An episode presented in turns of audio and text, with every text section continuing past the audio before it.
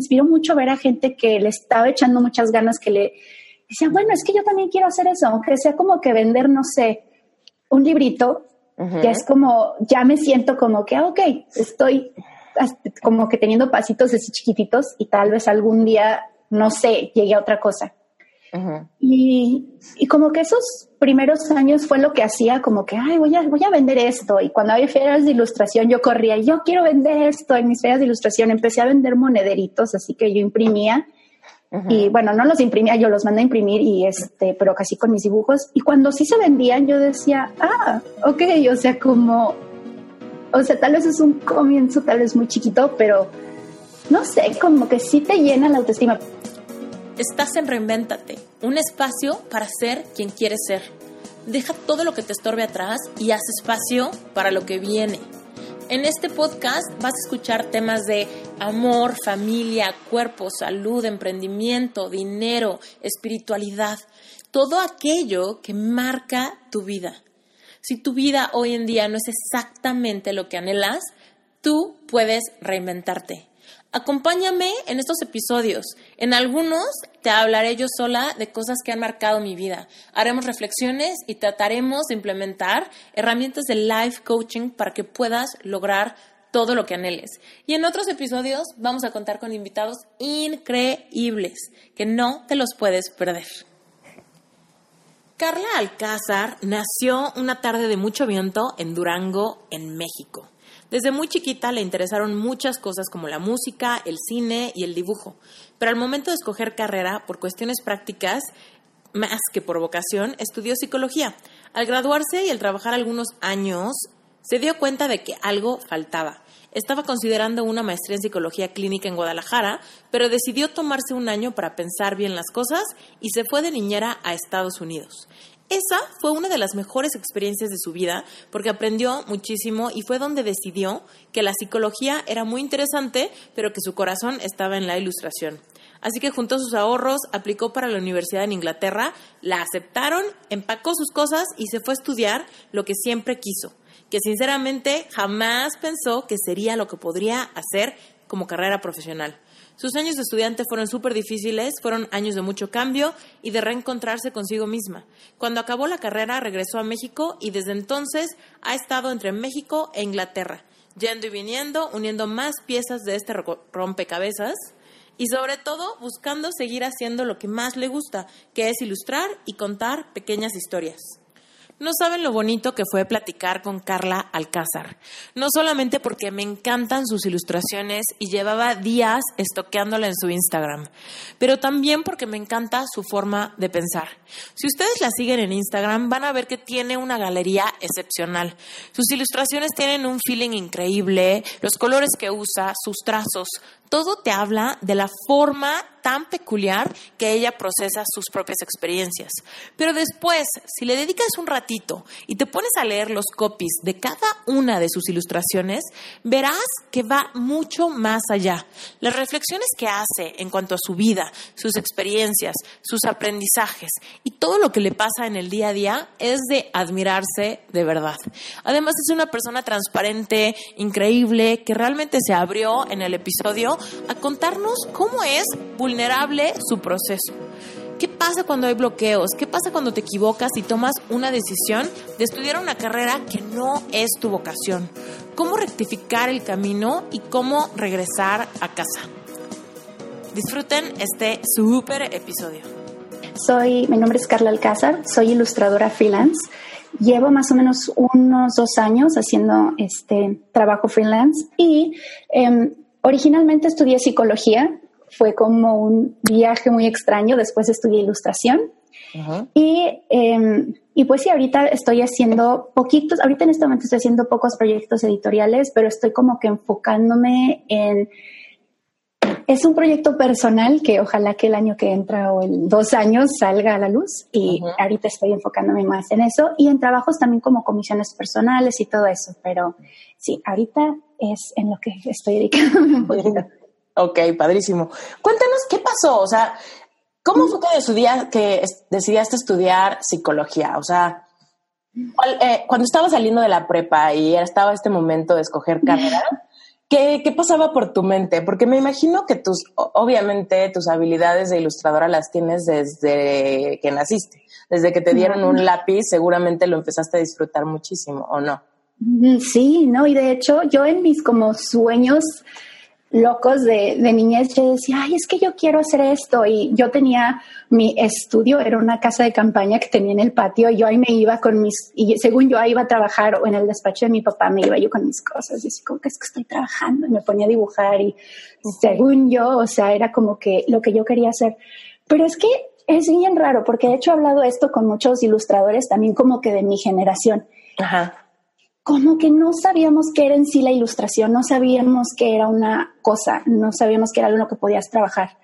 Yo en lo personal pensaba que la ilustración era como diseño gráfico, como una rama del diseño gráfico nada más, y que si querías ser ilustrador tenías que ser diseñador gráfico. Y de hecho, hasta donde sé, en México, muchas universidades donde llevas diseño gráfico llevan un semestre, un año de ilustración. Entonces yo decía, ah, ok. yo llevé ilustración. Yo estudié comunicación visual. Yo estudié comunicación visual, que básicamente es diseño gráfico, pero estudié aquí en una universidad de México que se llama Centro, que, que le llama comunicación visual. Y sí, tuve, tuve un par, o sea, tuve clase de dibujo alzado, tuve clase de diseño de arquitectura, o sea, me acuerdo que nos íbamos a buscar así lugares de arquitectura eh, importante y literal nos sentábamos en la banqueta a dibujar. También tuve ah. otra clase de, ilustración experimental que era como pues dibujar, pero también meterle de tu cosecha, o sea, le podías meter collage si querías o exploración tipográfica, hacer cosas raras. Y también tuve una clase de ilustración con Alejandro Magallanes, que no sé si lo ubicas, pero es así. Me suena el nombre, me suena el nombre, sí. Y si lo googleas, vas a, seguramente vas a ver pósters que has visto. Y bueno, mm, tuve clase con él y todo, pero, pero yo, por ejemplo, me pasa lo contrario. O sea, que para mí era mm. como de, pues sí me gusta mucho el diseño, pero me siento muy mala para, para ilustrar. ¿Sabes? Era como de, no sé qué pasó, ahí se me, o sea, como que siempre desde chiquita era como de, ay, la letra bonita, mi cuaderno de mil mm. colores. Pero no, o sea, como que la ilustración así de que mi imaginación pase al papel, hay ahí como que unos eslabones que se me perdieron y que no. Ah. Pero bueno, y entonces, ok, dijiste, pues viene como que eh, ligado con el diseño gráfico. Sí, oye, qué interesante lo que estás diciendo, porque de hecho yo ni idea, o sea, yo no tenía idea que existía esa carrera de comunicación visual tampoco. Ahorita que me estás platicando, me hubiera encantado hacer algo así, pero yo no sabía, no tenía idea. Yo soy de Durango, es muy chiquito Durango, y en ese entonces no había ni siquiera, bueno, según yo me acuerdo, no había ni siquiera una universidad de diseño gráfico aquí. Entonces yo me quería ir a Monterrey. Entonces yo estaba como que, pues diseño gráfico, digo, me gusta, me gusta dibujar, me gusta. Yo me sentía pésima para diseñar cosas así de que, ay, incluso las cartulinas, ya sabes, en las exposiciones me quedaban horribles. Yo decía, bueno, yo no sé cómo es de diseño gráfico y esto me queda fatal. Y decía, bueno, como que tiene sentido, tiene sentido. Y ya como llegué a los 18 años y que ya, bueno, a los 17, ya el último año de prepa, dije, bueno, pues sí, tiene lógica, me voy a ir a Monterrey, voy a estudiar diseño y pues todo igual como lo planeado, pero lo, y bueno, las cosas siempre dan como un giro muy inesperado y las cosas siempre, bueno, pasan por algo, pero decidí quedarme porque en ese entonces yo como que sentía, si me voy, o sea, como que siento que, que en este momento tengo que estar con mi familia. Entonces no siento, si me voy, no sé, como que algo va a pasar y voy a estar lejos y como que no me va a gustar. Y este, y dije, no, me tengo que quedar aquí. Y dije, bueno, aquí en Durango, ¿qué opciones tengo? Dije, bueno, ¿qué, me gusta? Y de hecho, ya ves que en el último año de prepa a veces hacen como que, no sé, ferias ocasionales y que exámenes y cosas así. Y este, y yo estaba muy perdida porque en un examen me salió, yo no sé cómo, pero dijeron que iba a ser pianista y yo así como que, ah, órale, o sea, me la ponen todavía más complicada. Y empecé a leer mucho de condicionamiento operante de Pablo. Yo dije, ay, esto está padrísimo. Y, o sea, como que sí quiero saber más, esto como que sí me está gustando empecé a leer libros de psicología, de psicoanálisis y dije, pues ya está, esto es, no me tengo que ir de aquí, estoy con mi familia, todo perfecto, el plan ideal, lo del diseño y fíjate qué interesante lo que dices eso de los hobbies, yo decía, lo voy a tener como hobby, es algo que sí me va a llenar, pero es como hobby, esto que es serio, que es respetable, porque mucha gente sí me dijo, ¿eh? me dijo, que si estudias este diseño gráfico o artes plásticas te vas a morir de hambre, no estudias eso. Y yo así como que... Fíjate que yo cuando estaba por meterme a la carrera, ah, bueno, es que has de saber esto. Yo cuando, yo siempre toda la vida dije, voy a ser diseñadora gráfica. Eso sí lo sabía, sí, seguro. Pero después de la prepa yo me fui a un sabático a Estados Unidos a un internado. Ah, y cuando regresé, en mi casa había problemas económicos. Entonces no pude entrar como a la universidad que yo ya había hecho examen y me habían guardado mi lugar y todo para que me fuera y regresara. Sí. Cuando regresé no pude entrar a la, a la ah. carrera.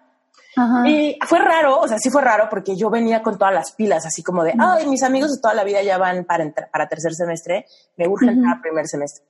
Bueno, pues tres años me quedé sin estudiar porque no había fondos, pero aparte porque yo la regué.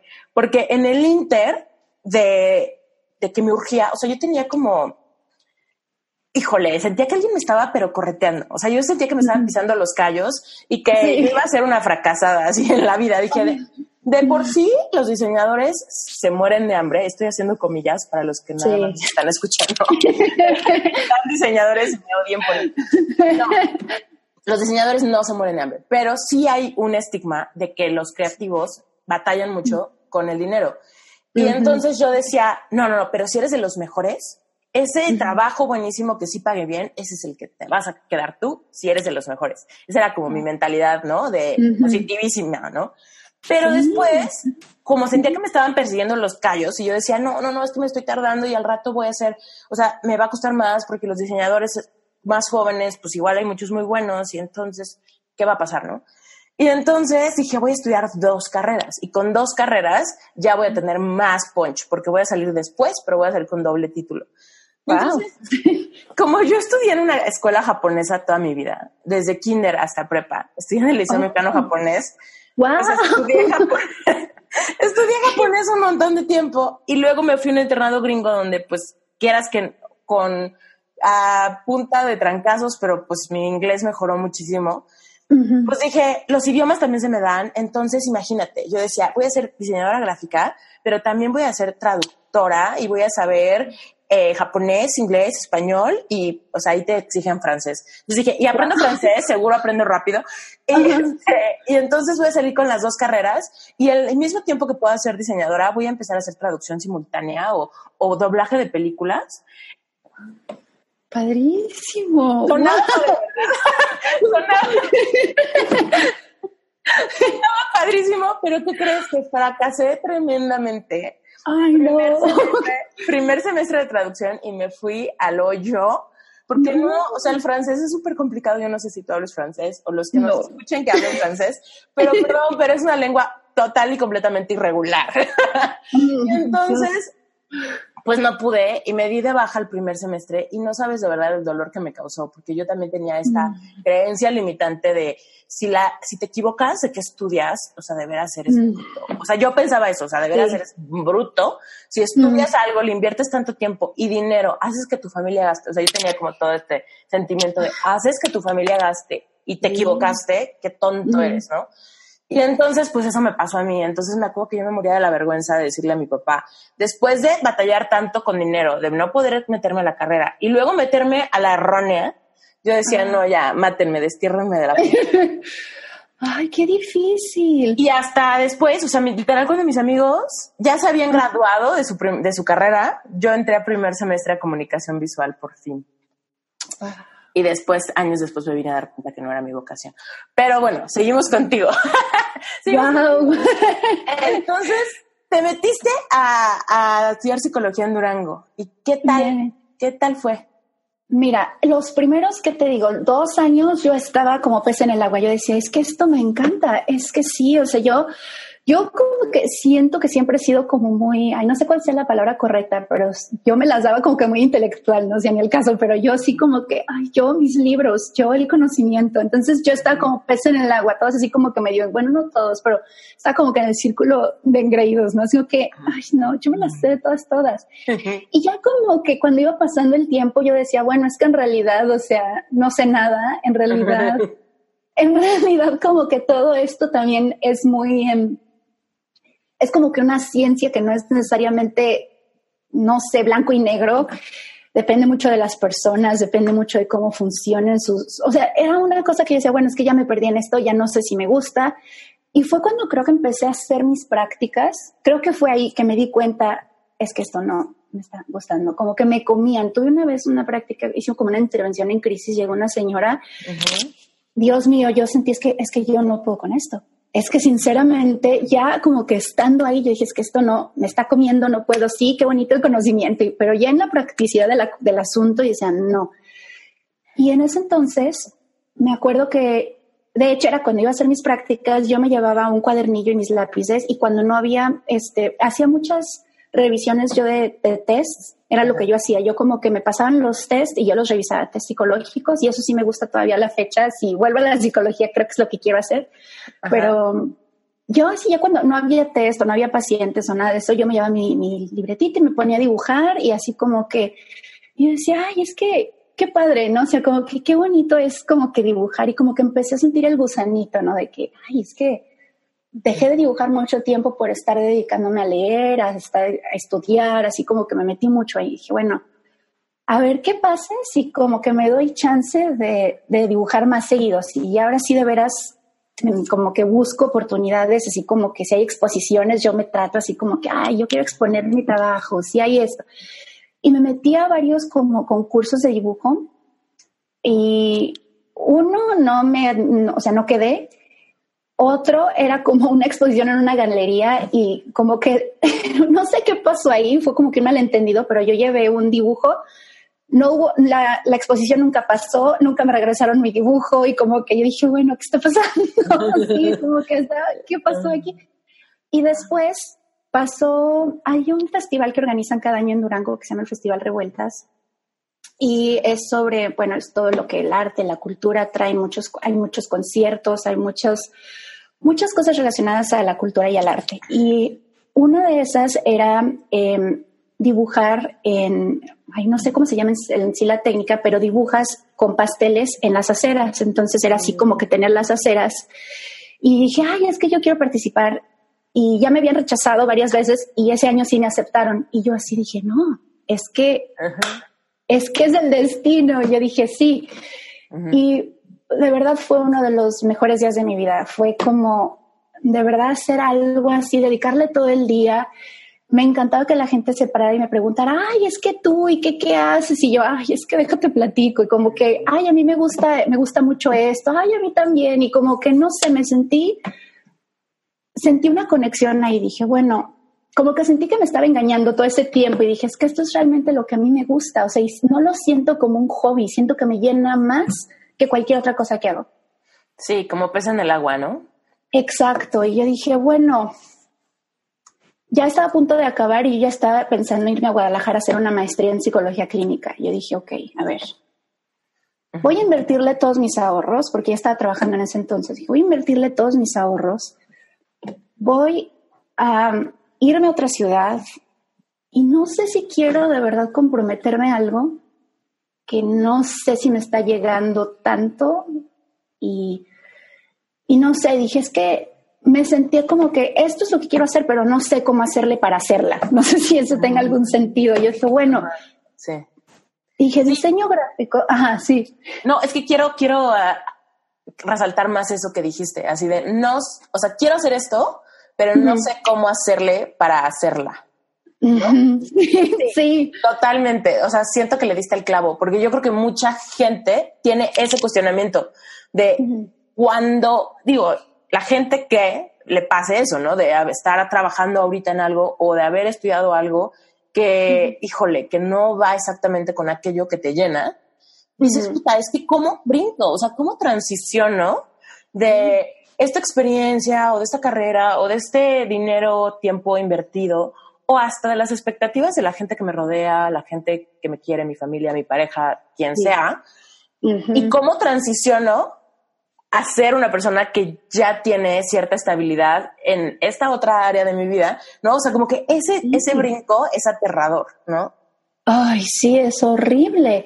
Y por ejemplo, mira, ahorita, bueno, que me platicabas que te fuiste un año a Estados Unidos, yo era algo que, o sea, si me hubieran dado, es que también lo que estás diciendo que te pisaban mucho los talones, yo también así me sentía desde prepa, es que si es que yo no puedo dejar un año porque ¿qué va a pasar? O sea, ya, o sea, yo ya tengo que entrar a la universidad, ya, o sea, es algo que tengo que hacer.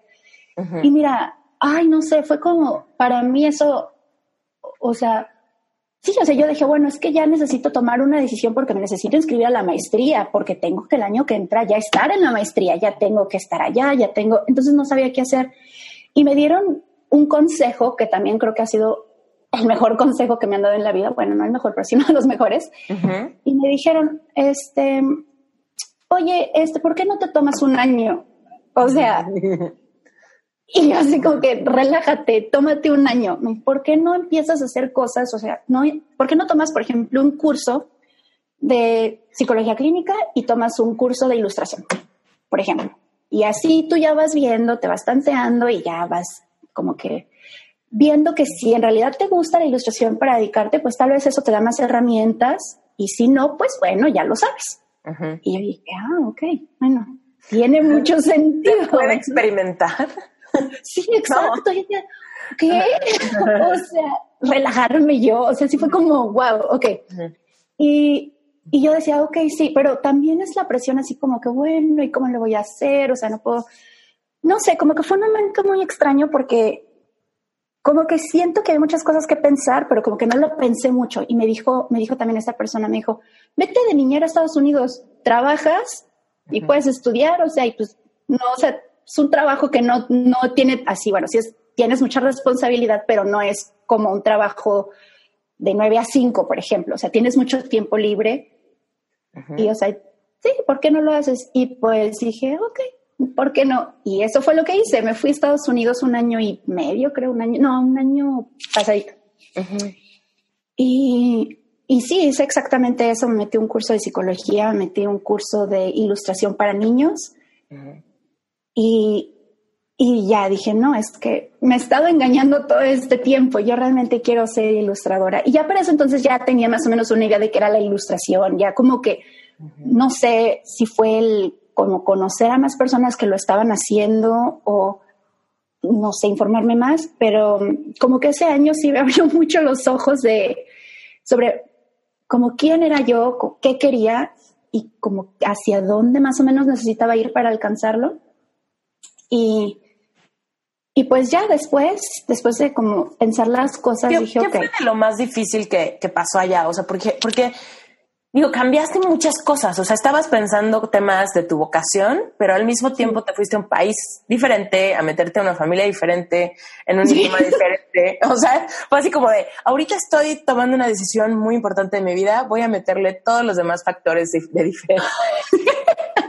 Oye, sí, como que nunca lo pensé así. Ahorita, por ejemplo, no sé si sea la edad, ay, bueno, no, sé, pero ahorita sí siento que lo pensaría más y siento que hasta no lo haría. Pero no sé, como que no lo pensé tanto, como que fue, ah, pues sí, tiene lógica, ¿verdad? Me voy un año y pues ahí. O, quizá te funcionó al revés, de todo tan diferente, te animó a que mm. pensar en hacer un cambio, pues no era como el, el, pues no sé, como que ya estabas en un ambiente de tanto cambio, que el cambio ya no se sintió tan ajeno. Sí, no sé. Yo, yo creo que fue eso, fíjate, yo creo que fue eso, porque sí, o sea, desde, desde la familia, como dices, la familia fue lindísima los quiero muchísimo a la fecha, o sea, los, los adoro. Pero también ellos como que fueron muy receptivos, o sea, como que yo decía, es que ilustración, ¡ay, qué padre! O sea, como que nunca fue de, ¿y qué es eso? ¿Y, ¿Y de qué vas a hacer? Exacto, ¿y de qué vas a vivir? No que mi familia me dijera eso, mi familia siempre fue muy como, me apoyaban mucho siempre en todo, pero estaban igual que yo, no sabían qué era la ilustración ni nada de eso, entonces como Sí, creo que sí tienes razón en eso. Creo que estar en un ambiente muy diferente me hizo pensar de maneras muy diferentes. Y como que al animarme decía, bueno, ok, pues ya me animé a esto, me puedo animar a otras cosas. Y siento que se fue haciendo como un, no sé, como una cadenita, así como que, ok, dediqué cuatro años a la psicología, está padre, ahí tengo mi título, eh, tengo mis libros que me encantan, pero ahora quiero hacer esto y sí, fíjate qué interesante, no lo había visto así, pero creo que fue eso, creo que fue eso, el animarme a hacer algo diferente. Y entonces, ¿qué pasó? O sea, después de estar después de estar ahí con la familia y de tomar el curso y demás, dijiste, ya, ahora sí, es momento de... De ir, fíjate, también lo que pasó ahí fue como que muy circunstancial, porque... Ay, es que, bueno, cuando, cuando cuento esta historia, no, como que no sé cómo contarla para que no se escuche feo, pero, pero en ese entonces yo estaba en una relación con una persona y habíamos durado mucho tiempo juntos, pero de lejos. Mm. Entonces, a él le dijeron, ay, es que sabes que me voy a hacer una maestría en Inglaterra. Y yo dije, ah, pues qué padre. O sea, yo también me puedo ir a Inglaterra a estudiar ilustración, el nivel está muy padre, tengo estos ahorros y lo que, o sea, y estaría padre, ¿no? O sea, como que va, me voy y así ya como que estamos juntos y chalala. Y tampoco lo pensé, fue algo así que se me hizo fácil y yo digo, ay Dios, o sea, como... y me fui. Y, y sí, o sea, como que no lo pensé mucho y también, te digo, la familia sí fue muy de que, ay, qué padre, o sea, hazlo. Mi familia también, o sea, fue de que, ah, ok, o sea, como que fue, ay, Carla y sus cosas, o sea, ok, que te vaya bien. y, y sí, no, no sé, es muy, fue muy extraño, como que fue algo que decidí sin pensarlo mucho, no sé. ¿Y cómo, te, ¿Y cómo te fue? O sea, cuando llegaste a Inglaterra, ¿cuál era, el, ¿cuál era el plan inicial? ¿A qué escuela entraste? ¿Qué pasó con el amor? Ay, bueno, el plan inicial, el plan inicial, honestamente yo quería estudiar ilustración, pero también decía, ok, solamente mis ahorros me alcanzan para un año. No me alcanza para más. O sea, también la carrera era de tres años. Decía, ok, o sea, creo que un año tal vez va a ser suficiente como para darme una idea todavía más certera de lo que quiero. Tal vez conozco, no sé, gente que me, con la que pueda platicar sobre esto y no sé, como que darme idea de algo. Em, antes de irme, apliqué a dos universidades. Una jamás escuché, o sea, como que la apliqué y ya nunca escuché de ellos, o sea, como que ya se fueron. Y a donde me fui, me aceptaron. Este, o sea, fue como muy extraño todo eso, como que todo se fue dando de una manera muy extraña y dije, ay, qué padre, me aceptaron. Em, entonces ya apliqué para mi visa, eh, me fui y llegué. Y fue como, fue que no, me esperaba yo tener un shock cultural tan mm. No me lo esperaba. ¿En Estados Unidos no te pasó? No, para nada. ¿Dónde estuviste en Estados Unidos? En Boston. Mm. Y en Boston son, son rudos. Tienen rudos. Tienen fama de ser rudos. sí, son rudos, pero no sé, igual y... No sé, yo me sentía, sinceramente, ese tiempo que pasé en Estados Unidos fue cuando más me, como, me sentí muy a gusto conmigo misma, como que me sentía muy segura, como que tal vez la rudeza externa me ayudó y dije, no, sí, pero llegué y a mí se me decía muy diferente. Yo no me esperaba, yo decía, ok, bueno, tal vez iba a haber cosas diferentes, pero pues está ahí, ¿no? Pero no, fue como, Dios, ¿en qué? O sea, desde el clima, no me esperaba que fuera tan, tan así. O sea, sí tienes el estereotipo de que siempre está lloviendo y que la fregada, pero, pero en realidad así como que la falta de sol sí me afectó, ¿eh? Sí me afectó. y, y llegué y te digo, en la universidad también fue muy diferente porque las clases son muy diferentes, o sea, son muy autodidactas. Entonces yo llegaba esperando así como que la típica clase de que el maestro, de que miren, les voy a enseñar lo que es la ilustración. Y no, es así como que, a ver, ¿qué quieres aprender? Ilustración que editorial, ilustración, este, no sé, para, para, em, para empaques, ilustración, para, ¿qué quieres hacer? Y yo, ay, no sé, o sea, pues, investiga y yo te reviso el viernes. Y yo, y así como, y luego, o sea, como que, o sea, para mí fue muy difícil como que adaptarme incluso al ritmo de la universidad. Ajá. Y, y como hacer amigos y todo eso, porque siento que me, que me ensimisme mucho, porque decía, ay, es que todo es muy diferente. Y como que me asusté demasiado y como que ya no me sentía que podía ser mm. yo misma. Y, y ya, o sea, pasó el tiempo. De hecho, este, te digo, o sea, mi exnovio y yo cortamos. Entonces, o sea, ¿qué tan rápido, ¿qué tan rápido fue eso? Hay como de haber llegado ahí. Como, ¿qué te diré? Unos cinco meses, mm. tres meses, algo, o sea, algo así. ¿Y eso fue duro o no? Eso fue duro. Sí, sí, pero como que sentía que que era algo que ya iba a pasar, o sea, como que sí fue duro, pero como que dentro de mí ya sabía, bueno, es que esto ya no estaba yendo a ningún lado, o sea, como, o sea, no, no me cayó de sorpresa, así de que, ¡ah! Dios, pero sí fue de, ok, ok, o sea, estoy como que, sí me sentí muy perdida ese primer año, pero fue bien raro porque lo, también dentro de mí decía, ok, a pesar de todos estos factores, siento que sí quiero seguir estudiando, me gusta mucho la carrera, sí es algo a lo que me quiero dedicar. Entonces voy a ver cómo le hago. Me metí a trabajar, empecé también a ahorrar mucho y fue como, y no sé cómo, vendí mi carro, eso sí me acuerdo, vendí mi carro y me pagué mi segundo año. Yo dije, ok, va, el segundo año y como que ya cuando empecé a acostumbrarme un poquito más como que al ritmo de las clases, como al clima, a la gente, a todo, como que sí me tardé en relajar, la verdad.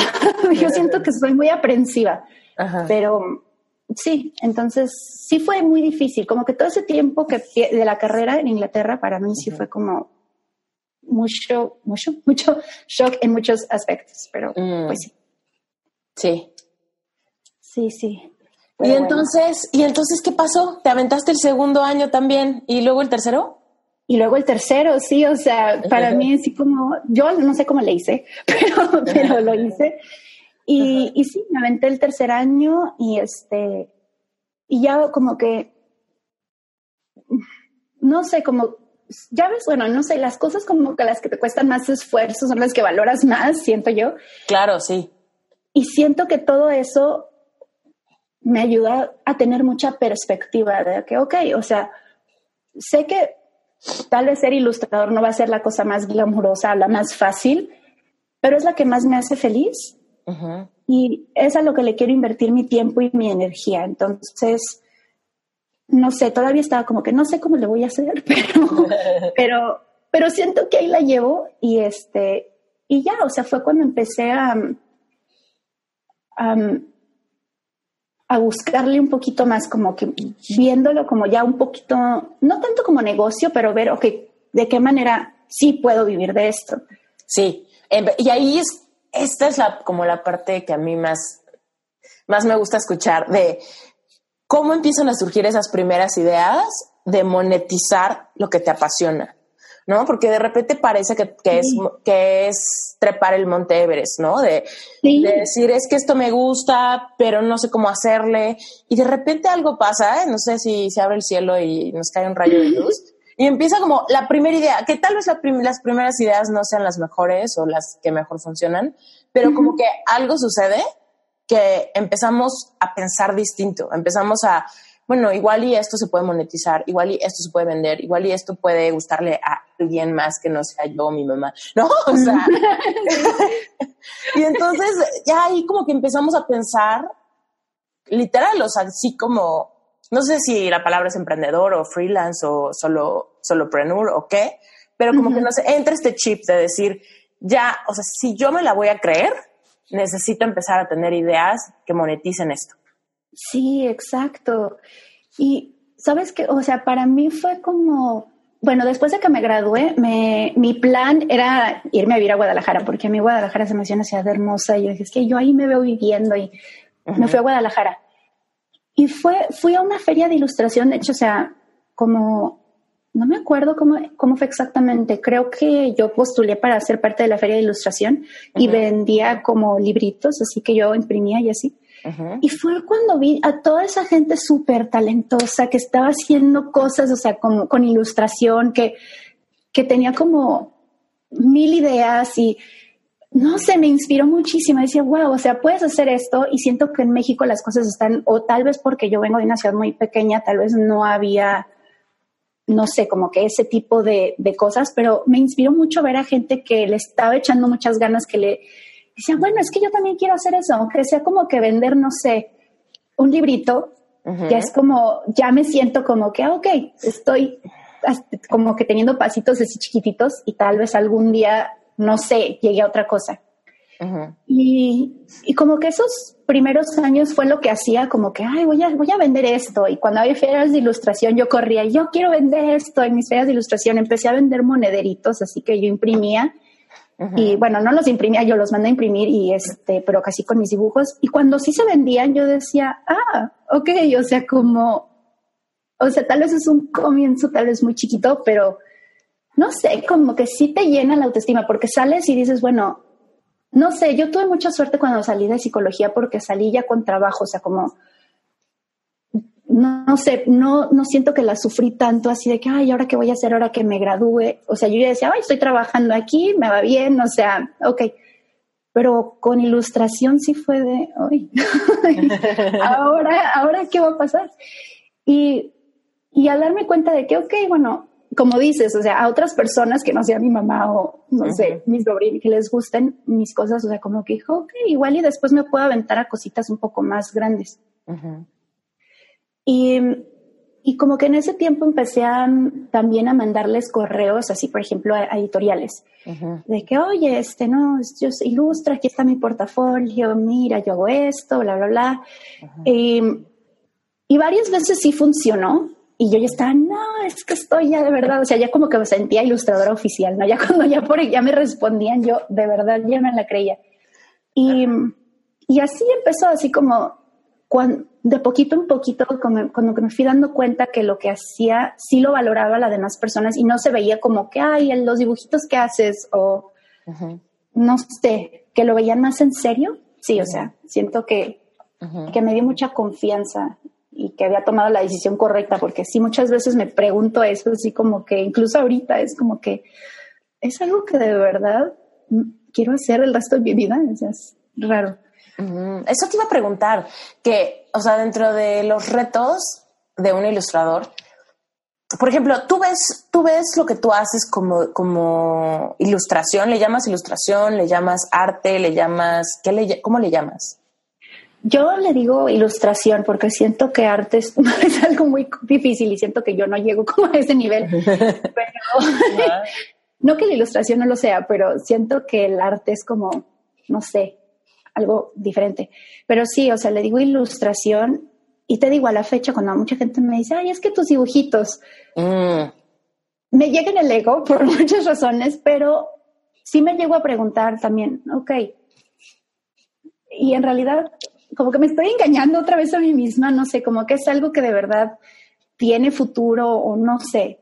Y, y sí me lo pregunto sobre todo, bueno, para todos los que son freelance, o sea, es algo que, bueno, ya ves cómo vienen los trabajos así, vienen muchos de repente y de repente nada. Y así es algo con lo que yo batallo mucho cuando, por ejemplo, para final de año por lo regular es cuando casi no hay trabajo porque, por ejemplo, las editoriales muchas veces ya cierran este lo que están publicando hasta diciembre o ya tienen todo planeado hasta diciembre.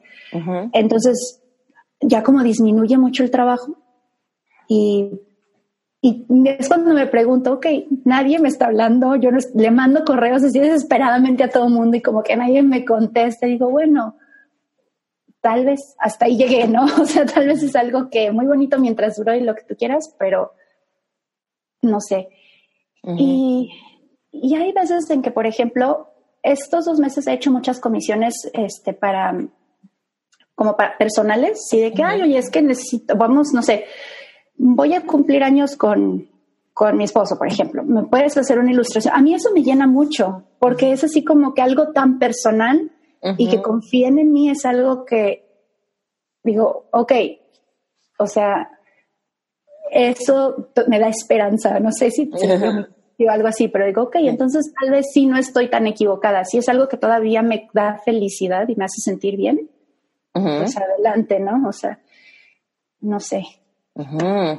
Oye, y entonces, a ver, empezaste a hacer cositas, luego abriste tu tienda en Etsy, y cosas así. O sea, eso, ¿cómo, cómo se dio en un inicio? ¿Qué resultados te ha dado? Mira, leí unos reviews ahí de gente que te ha comprado y estaban felices de la vida. Ay, no, sí, de hecho hay una de las personas que me, que me compró en Etsy que es que me encantó tanto, me dijo que trabajaba en una tienda y vendía, este, ay, no me acuerdo qué vendía, era algo de comida, me dice, ven para la tienda y te doy algo gratis y yo dije, oh, así como que sí voy a ir.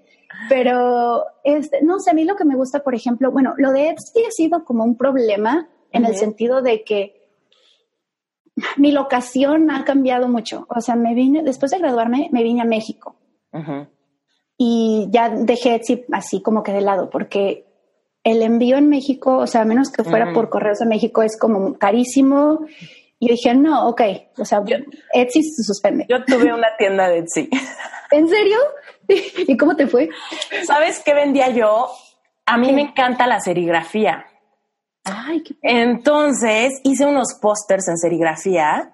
O sea, es que ahí viene la parte de que me gusta mucho lo manual, pero como que no soy buena literal a dame un pincel y dame una lienzo, no puedo.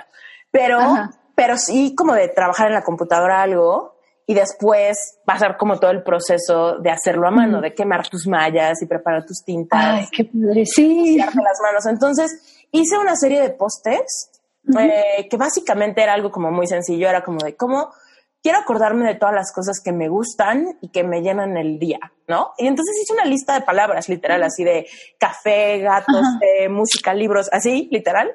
Entonces hice un collage de palabras y al final decía así como get out there, ¿no? O sea, como todo lo que me gusta existe. Y básicamente es eso pero como que también me encantan los colores, entonces hice unas combinaciones como, pues según yo, muy padres, así de el, papel café con la tinta así como pistache y, y luego hice unas combinaciones, por ejemplo, con barniz, o sea, que era como papel blanco con barniz transparente y entonces solamente se veía el póster si lo ves como de lado, ¿no? Así como... ¡Ay, qué padre! Así. Entonces hice eso, eran unos, unos pósters así y luego hice también una serie de unas, me gusta mucho la poesía concreta. A los que no saben qué es la poesía concreta es algo. Pero este, básicamente es como poesía que no sigue los estándares de la poesía convencional, como de la rima y todo eso. Simplemente es como, puedes romper muchas reglas gramaticales y es como, como utilizar el, la página en blanco y la tipografía un poco a placer para generar a veces formas y a veces romper palabras y cosas así. eso me gusta mucho, de hecho, de hecho, de eso es mi tesis de comunicación visual, es una traducción gráfica de, la, pues, de una selección de poesía de Cummings, que es un poeta irreverente gringo de las vanguardias artísticas, pero bueno. El punto es que hice como un, también un poema de él, que es así como larguito, así de muchas, o sea, como palabritas y las vas juntando y como que vas encontrándole el significado hice una serie de ese y luego hice otras, unas odas que yo hice así de oda al silencio, oda al amor, así, y ponía signos tipográficos que me, que a mí me hacen sentir suspenso, espacio, silencio, cosas así. Sí. Y, ya, y armé mi tienda y me acuerdo, hice mis photoshoots así con una pared de ladrillo y ponía todos mis pósters y era así como edición limitada y no sé qué. Y me acuerdo que llegó, la primera compra de Etsy, fue así como, wow, ¿no? Así me sí. ya en Nueva York, me acuerdo, y para mí como, ¡ah! Alguien de Nueva York está comprando mi póster y se llevó así como el póster blanco con negro y rosa o algo así, ¿no? Era así como el, el punk rock. y ya, y entonces me acuerdo que yo fui, o sea, se me complicó la vida al momento, al segundo dos. Primero, el segundo uno fue, wow, y el segundo dos fue, híjole, necesito comprar un tubo necesito para enrollarlo. ¿Cómo se lo voy a mandar? ¿Cuánto cuesta el envío? Yo le dije que el envío estaba incluido. Mi póster costó 300. El envío vale 800. y yo dije, ¿qué pasa? Y entonces, total, terminé mandando el póster por Correos de México. Y sí me costó quién sabe cuánto. No me acuerdo cuánto, barato, pero se tardaba como dos meses en llegar o una cosa así. Ay, no. Y luego este pobre hombre, o sea, que me lo compró, pues sí me escribió así como de, oye, y no me ha llegado nada. Y, Ay, no. Y yo así súper, ah, me sentía súper culpable, horrible. Y entonces dije, o sea, te mando otro, o sea, te mando otro, a ver si te llega, o sea, quizá ese se perdió, pues te mando otro. Pero pues ya le tuve que mandar otro color porque eran como literal piezas únicas. Entonces, pues le mandé otro y eventualmente le llegaron los dos. Sí le llegaron los dos y pues me escribió así como de, hoy me llegaron los dos, te devuelvo el segundo. Y yo era como, ya quédatelo. sí, ya. quédatelo porque lo vas a mandar, se va a perder, quién sabe qué pase. Y ya, y también, o sea, bueno, cerré mi tienda porque dije, no, no, no va por ahí y además pues no, no me, no me jaló el rollo, ¿no? Mm, y más que nada por eso que eran como piezas únicas y era un rollo y... Sí, no, no, sí era como muy, invertirle mucho tiempo, mucho todo, ¿no? Y mucho desgaste, porque yo la verdad sí estaba como sufriendo, o sea, todos los días tratando de meterme a la página de Correos de México a ver el traje y el numerito y el no sé qué, y no, o sea, sí estaba como muy consternada, porque para los que nos están escuchando y no saben bien qué es Etsy, Etsy es como un portal en internet para gente que hace productos, o sea, muchas veces son como manualidades o tal vez no manualidades, pero sí son productos como muy peculiares, que no son hechos en masa, ¿no? Y entonces la gente que los vende y que los compra sí tiene como esta, este feeling personal, ¿no? De, escoger la cosa que de verdad quieren, de creer en, la persona que lo produce, que lo genera, que lo dibuja, que lo diseña o que lo teje, o sea, ¿no? Y entonces, o sea, generalmente el trato sí es como, sea, cuando yo he comprado cosas en Etsy, las he mandado como a Estados Unidos y siempre espero ansiosa abrir mis paquetes porque siempre vienen con una tarjetita de agradecimiento, con una envoltura como muy personal. O sea, es algo bien lindo. Entonces, yo quería dar ese mismo tipo de servicio. Y al ver que iba a ser imposible, pues ya no tenía tanto sentido vender por Etsy porque no podía como ser parte de esa cultura. Sí, sí, sí. No, es que sí es complicado porque, bueno, te digo, o sea, yo me pasó igualito. La primera vez que vendí algo fue como, ¡Ah, qué padre. Y, pero sí, yo no había pensado en los envíos. Creo que, o sea, el envío sí lo tuve que pagar yo, la diferencia, y fue así como, ay, no, o sea, ¿qué estoy haciendo? O sea, como que no, no, no. Pero sí, lo que dices, o sea, yo compré un papel para envolver lo que, lo que mandaba, que eran así tarjetitas, decía, ay, las, así, el papelito, los stickers y todo eso. Y ya después que hice cuentas, así como que, a ver, ¿cuánto me gasté en el papel? ¿Cuánto me gasté en los stickers? ¿Cuánto me gasté en esto y lo otro? Y era así como que, o sea, si esto fuera un negocio, como que si solo me dedicara a esto, yo estaría en bancarrota, o sea, me estoy gastando más en, el envío, en todo eso. Y, o sea, por ejemplo, cuando te digo, cuando me regresé a México después de la universidad en Inglaterra, yo sí estaba así como que no, ahora sí, o sea, sí se puede, Etsy. Pero veía, por ejemplo, todo eso, o sea, que el envío, sobre todo aquí en México, yo decía, no, pues es que sí va, sí va a ser un calvario, la neta. O sea, como que dije, no. Y la cerré.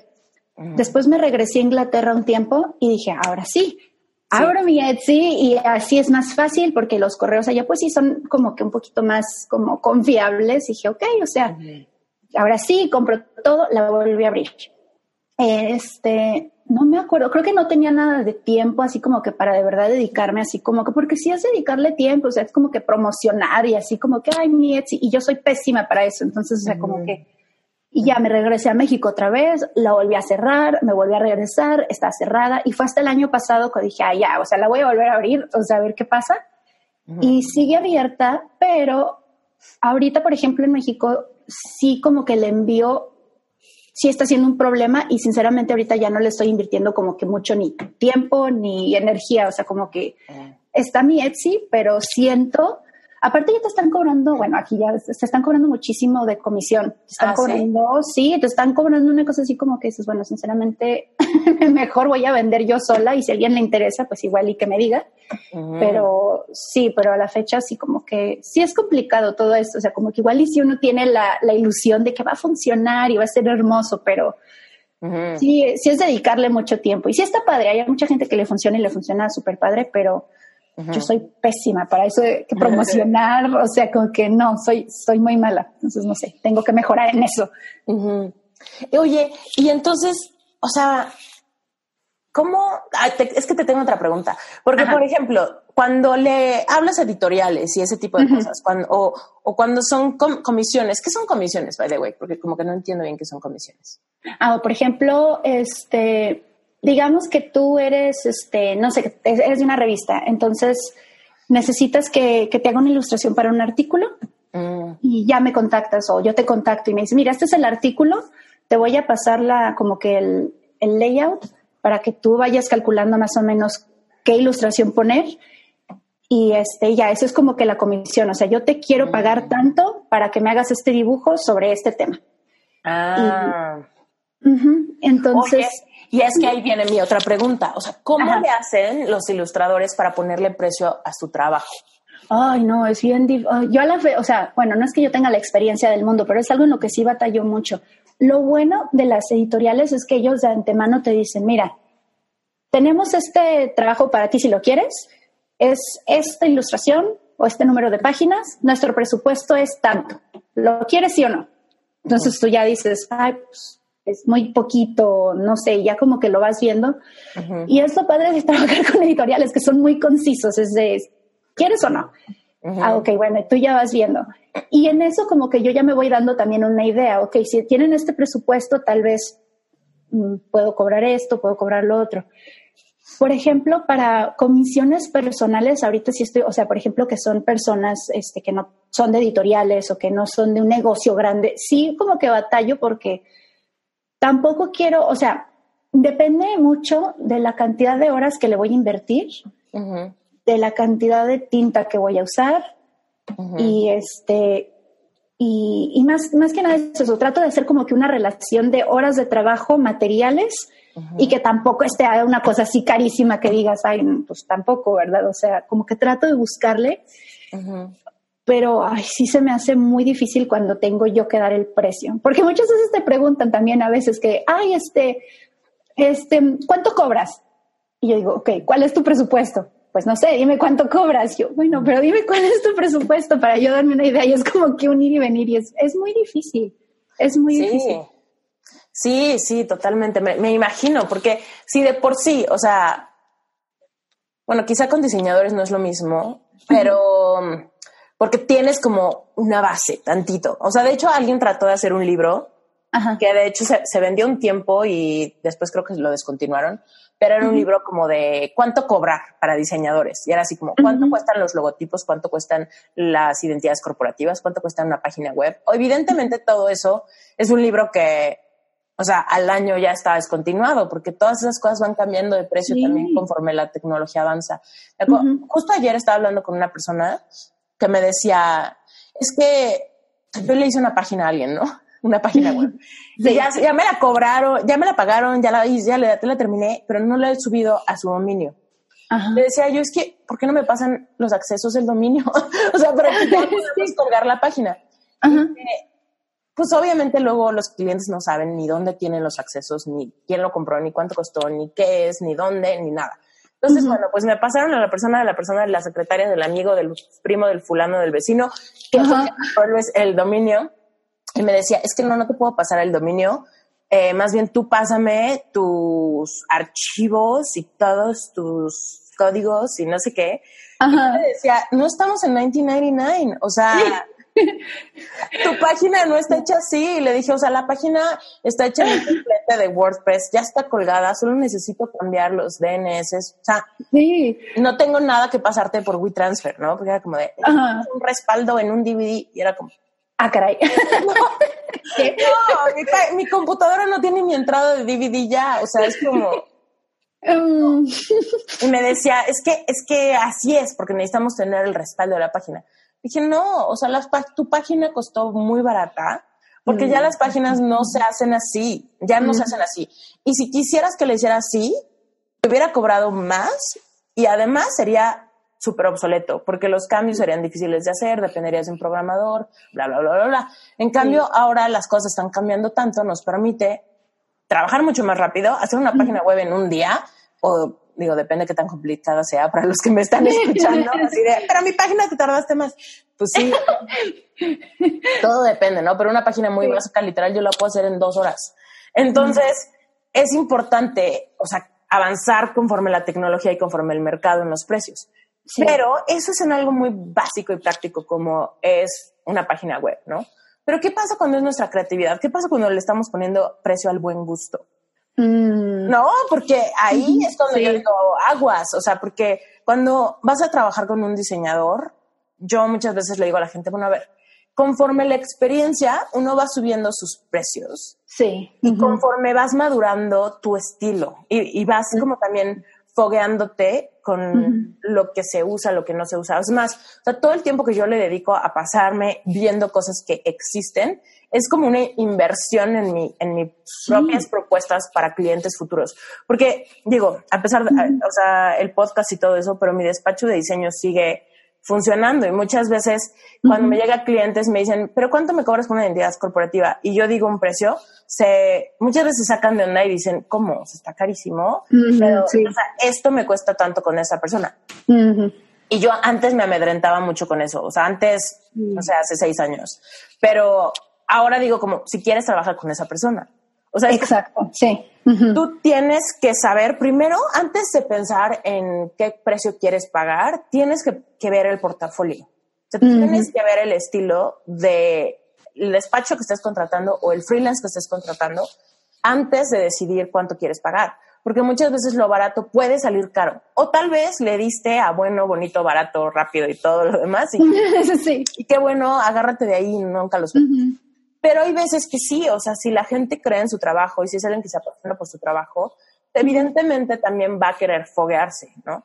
Y a mí me, me, ha pasado mucho que de repente me dicen, es que contraté un diseñador y, o sea, tengo clientes que me han pagado como iguala, ¿no? De, Iguala de diseño mensual por todas sus soluciones de sus promociones y cositas para sus negocios.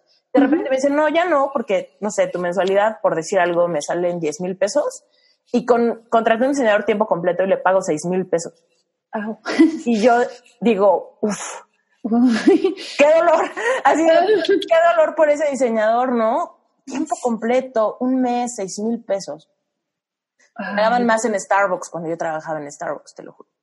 Pero bueno, el punto es que digo yo, bueno, vas, perfecto. Y te lo juro que más veces de las que puedo contar con los dedos de mis dos manos juntas, regresan y me dicen, es que no me agarra la onda. ¿Me la puedes entrenar a esta diseñadora, por favor? Porque es una ah. chava, pero, pero me la puedes entrenar porque no, o sea, es que no, o sea, le pido cosas y no me agarra la onda. Y digo, ah, pues estás pagando seis mil pesos. Exacto. Sí. Y me pasa con clientes que llegan y es que quiero a que me hagan una cafetería, ¿no? Una cafetería, llegan con sus fotos de cafeterías de Nueva York, Francia, no sé dónde, ¿no? Se las sí. a esta diseñadora que gana seis mil pesos y, y, que dice, pues ya te hice yo lo equivalente, ¿no? Pero el ojo se entrena y ese tipo de cosas cuestan dinero.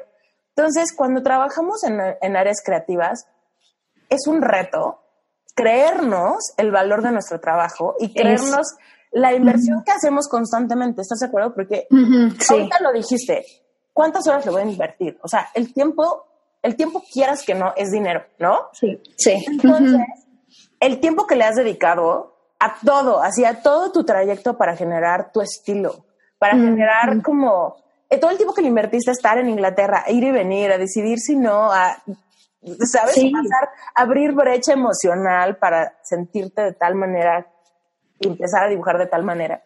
Todo eso ha generado como una inversión gordísima de tu talento, ¿no? Sí, es que, mira, y tú lo dijiste así muy bien, como que de verdad como valorarse a uno mismo y lo que uno hace.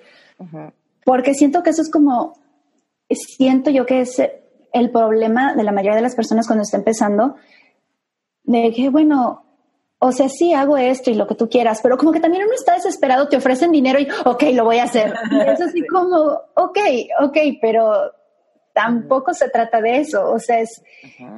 Y es lo que tú dices, o sea, muchas veces es, ay, es que ¿por qué cobras tanto si esta persona lo hace más barato? Y sí es cierto, o sea, yo también me sentía como que, ay, como que sentía como que la necesidad de estar, disculparme, ay, bueno, perdón, perdóname. Pero y eso que, ok, bueno, pues esa persona le sale por tal cantidad de hacer ese trabajo, pues qué bueno, o sea, y yo no lo sabía hablar, una, mis amigas como que son muy, pero muy buenas en esto, son muy objetivas y una vez tenía una situación más o menos así que me, y ellas están así de que, bueno, pues si tanto quieren, o sea, ti están, o sea, están buscando por ti, por lo que tú haces. Y o sea, y eso, o sea, sin que se escuche así como, ay, pero eso nadie se los va a poder dar. Mm y no para que te pongas en un ay yo, sino para que valores lo que haces. O sea, es como si de verdad te quieren a ti y a tu trabajo te van a buscar, si no, pues se van a conseguir a alguien más. Y no pasa nada. ¿Tú, tú qué crees que sea como un diferenciador que tienes tú, o sea, que tienes tú de otros diseñadores, por ejemplo? O sea, una, una editorial o una revista o alguien que te quiera para algún proyecto ¿qué crees que, puede encontrar en ti que es difícil de encontrar en otros lados? Creo, bueno, creo que es como la pregunta del millón, ¿verdad? no, y aparte yo, o sea, no sé, yo soy muy mala como para, te digo, yo soy pésima vendiéndome a mí, como que soy pésima vendiendo lo que hago, como que soy muy pudorosa, y como que sí es algo en lo que tengo que trabajar mucho, siento yo. Pero, o sea, siento, por ejemplo, las veces que he hecho trabajos así para editoriales, o sea, me buscan por el tipo de personaje que hago. Y muchas veces, o sea, que me han dado feedback y así, o sea, porque sí, yo te digo, como que yo decir, oye, me han dicho que es también como la técnica, que me dicen, ay, es que es acuarela, y yo no, es marcador. Pero ¿cómo? Y yo así como que es que se ve padre. Y yo, pues sí, es una manera igual y muy rápida de, de hacer cosas que tenga tal vez un acabado diferente. Y, y, me han dicho eso y yo siento que ahorita lo que estoy tratando de trabajar mucho es también en una manera de contar una historia de, de maneras como que específicas. y, y, los colores, también me han dicho eso, es que el uso de color está muy padre y es por eso nos gusta tu trabajo. Y yo, ah, ok, como que siento que esta combinación es la manera en como que trato de contar las cosas, siento yo. Y, y sí, o sea, te digo, tal vez sí haya muchas personas que sean talentosísimas en no sé, tal vez en cosas tan difíciles como la acuarela. A mí la acuarela se me hace imposible, a mí es algo que se me hace dificilísimo. Y son muy talentosas y pues yo no tengo ese talento, entonces depende de lo que busquen también, pero no sé, no sé, me estoy haciendo bolas, pero siento que es, siento que igual y es eso, como que los personajes y tal vez el uso de color, como que cuentan una historia de cierta manera de, tu, de tus personajes? Porque, digo, para todos los que están escuchando, seguro ya se murieron de curiosidad y yo creo que hasta ya fueron a las notas del episodio y ya te buscaron. Gracias. ¿Cuál es ese estilo? ¿No? Y seguramente ya están viendo el Instagram increíble de Carla. Ay, gracias. Ya saben de qué colores está hablando, ya saben más o menos cuál es su estilo y todo. Pero cuéntanos tú, ¿qué, ¿cuál es tu estilo? O sea, ¿qué onda con tu personaje y qué onda con, con los colores? Mira, los personajes como que cuando yo empecé a... Mm, cuando antes de salir de la universidad, o sea, de, cuando estudié ilustración, yo estaba en un punto de como que de mi vida muy como introspectivo. Y está así como que, ok, pues sí, yo y que cómo encajo aquí, cómo encajo allá y, y como que me enfoqué mucho en dibujar así como que personajes mujeres. Y como que y a la fecha siento que es lo que hago más, como que es mi zona de confort ahorita, porque lo he hecho por tantos años que ya como que se me hace difícil así como que dibujar un hombre. Cuando me dicen, no, es que puedes dibujar este hombre para esto, y yo, Dios, hasta sudo, es así como que lo voy a tratar. Pero no sé, siento que, que trato de ser muy como, en lo que dibujo trato de, de ser un poco se va a ir muy cursi, pero trato de ser como muy vulnerable y también como que abrirme y decir, ok, este personaje me gusta dibujarlo así y está haciendo esto porque yo tal vez sentí esto y espero que alguna otra persona en algún otro lado conecte con eso. Y tal vez nunca nos conozcamos en la vida real, tal vez nunca seamos amigos, pero como que dentro de mí digo, qué padre si en algún momento alguien lo ve y dice, ah, ok, o sea, yo me siento así también o me he sentido así. Y no sé, trato mucho de, de ser muy honesta, que tal vez, no sé, tal vez no se ve tanto por ejemplo, en las historias que estaba haciendo, bueno, ya las dejé de hacer este mes, pero estaba haciendo un proyecto de 100 días de historias que yo sí. Cuéntanos, cuéntanos de ese más. Dile a la gente bien, bien, cómo, cómo surgió esa idea. Y obviamente vayan a buscarlo al Instagram después de que sepan bien esto y vayan leyendo las historias, están increíbles. Ay, gracias. Dale. Es que mira, yo, o sea, a mí me gusta mucho Instagram, he conocido a mucha gente muy padre, o sea, en la vida real y por internet nada más. O sea, siento que ha sido una herramienta muy bonita para, para explorar ilustración y explorar lo que, lo que se puede llegar a hacer con ilustración. Como que para mí sí fue como que wow. Y, pero también es como una cosa, y es bien difícil porque sientes la presión también de que, ay, es que tienes que estar en Instagram si haces algo creativo, ¿no? O sea, como que tienes que, o algo visual, tienes que estar ahí. Si, si tomas fotos, tienes que subir tus fotos. Y si haces dibujos, tienes que subir los dibujos. Y yo como que, a mí no me gusta tanto ese, esa presión de ese lado, pero sí me gusta mucho el hecho de que tal vez te obliga a, siempre estar haciendo algo. Te obliga a dibujar tal vez diario, que es algo como que un ejercicio que de todas maneras tendría que estar haciendo. Entonces digo, bueno, dibujo algo y lo comparto.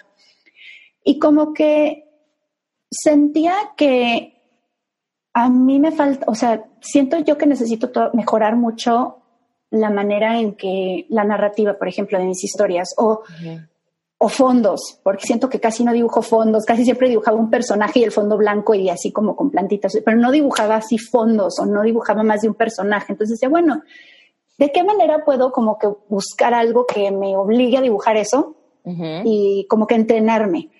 Y dije, ok, hay un proyecto que, bueno, como que es, es, un, es un hashtag que es 100 días de, y mucha gente lo hace así, 100 días de, no sé, de dibujos de animales o 100 días de dibujos de plantas o 100 días. Y dije, ok, ¿qué puedo yo subir que sea algo que me obligue como que a usar narrativa? Y dije, tengo afortunadamente muy buena memoria, me acuerdo muy bien de muchas cosas. Y dije, ay, bueno, voy a como que acordar, o sea, voy a hacer un esfuerzo de acordarme cosas que han pasado y voy a dibujar eso. Y así empezó, dije, ok, para como que entrenarme a mí misma a dibujar más de un personaje, a dibujar esto, fondos y así. Y así empezó y, y como que me divertí mucho haciéndolo, todavía no acabo, regreso en noviembre, para los que están escuchando y que se pregunten, regreso en noviembre. Pero... ¿Por qué te tomaste una pausa? Ah, es que yo me tomo muy en serio Inktober. O sea, Inktober, también para los que no, no saben qué es, Inktober es también un reto en Instagram, bueno, no sé si es en otros lados, pero que todo el mes de octubre dibujas algo en tinta. Y este, y hay muchas listas así de que qué dibujar. Día uno dibuja una araña o día dos dibuja esto. A mí eso se me hace también un poco como difícil, entonces yo prefiero también hacerlo como un diario. También por lo mismo que quiero como también ser más hábil en dibujar como historias, cosas así. Y este, y dije, no, yo esto me lo tomo muy en serio, lo llevo haciendo cuatro años con este, dije, es que tengo que hacerlo, no me lo puedo saltar. Entonces por eso decidí tomarme una pausa, hacer Inktober y ya en noviembre regreso a terminar las 50 historias que me faltan y pues ya. a ver cómo padrísimo. Muy bien. Bueno, y entonces, entonces, ¿qué pasó? Dijiste, ya voy a hacer mis 100, mis 100 historias de recuerdos. Sí. Y y yo no me esperaba que, o sea, a mí me, de verdad, cuando he leído los comentarios, en serio que me, me llena mucho, que es así como, ay, es que me gusta mucho cómo cuentas la historia, porque a mí me gusta, a mí desde siempre me ha gustado mucho escribir.